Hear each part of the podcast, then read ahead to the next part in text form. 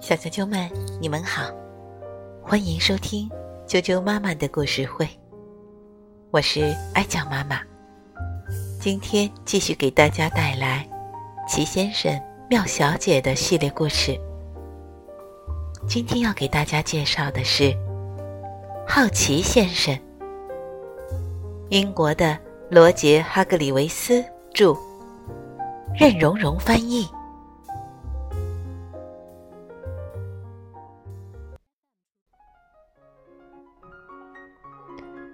好奇先生，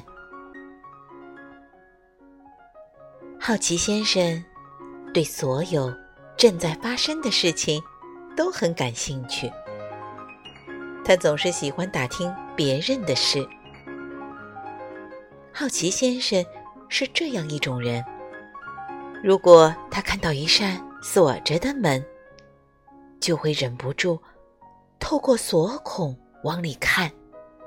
想知道门为什么锁上了？如果他发现一封未拆封的信，尽管是别人的，他还是会把它拆开，看看里面写了什么。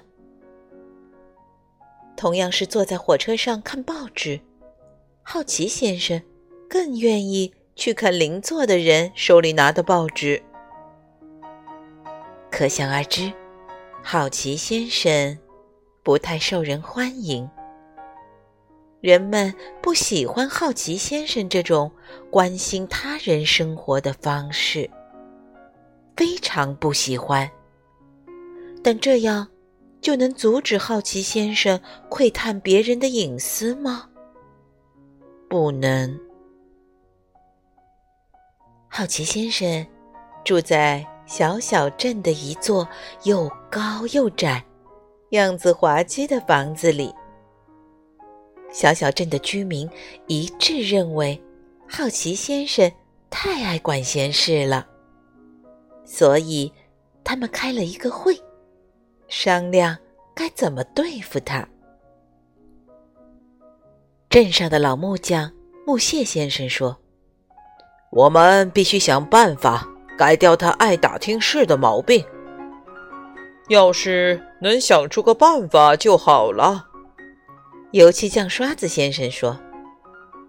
突然，刷子先生的脸上露出一丝微笑。听着，他咧嘴一笑，说道：“我有一个计划。”第二天早上。好奇先生正沿着小小镇的大街散步，突然，他听到一扇紧闭的大门后面有人在吹口哨。我我想知道里面是怎么回事。他这样想着，踮起脚尖走到门边，轻轻地推开门，朝里面望去。刺。一把湿漉漉的刷子在好奇先生的鼻尖上掠过，他的鼻尖顿时沾满了鲜红的油漆。哦，天哪！非常抱歉。正在给门的内侧刷漆的刷子先生说道：“可怜的好奇先生只得回家了。他想擦掉鼻尖上的红色油漆。”可哪有那么容易？刷子先生在心中窃笑。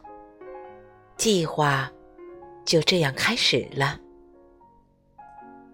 第三天，好奇先生经过洗衣房时，听到墙里面有人在哈哈大笑。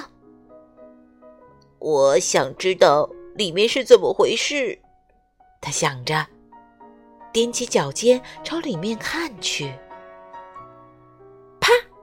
一个衣夹夹住了好奇先生的鼻尖。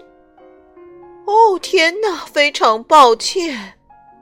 墙里正在晾衣服的洗衣机太太说道：“可怜的好奇先生拿掉衣夹，赶紧沿街走开了。他为自己和自己可怜的红鼻子感到非常委屈。”洗衣机太太在心中窃笑。计划生效了。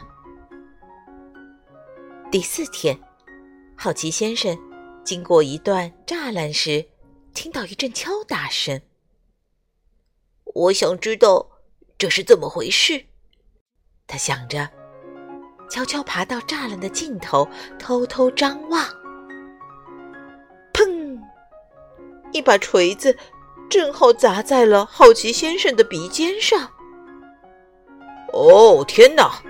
非常抱歉，老木屑先生说道。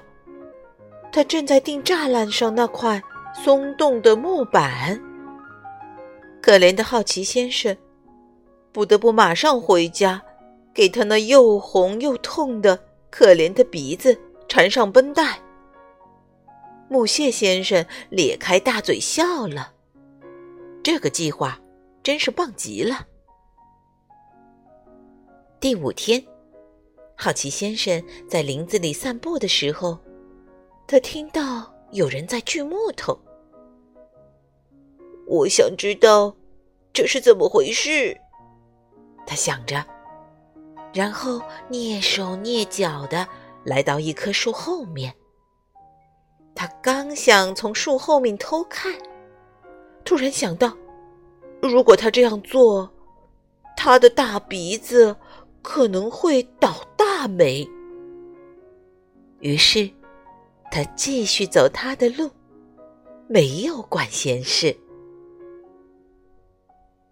树后，农夫牧牛先生正举着一把锯子站在那里。当他看到好奇先生继续走路，没去管闲事，他大笑不止。计划成功了。牧牛先生急忙回小小镇去告诉大家，计划确实很成功。从此以后，好奇先生不再那么爱管闲事。很快，他就和小小镇的其他居民都成为了好朋友。小啾啾们，故事的结局就是这样。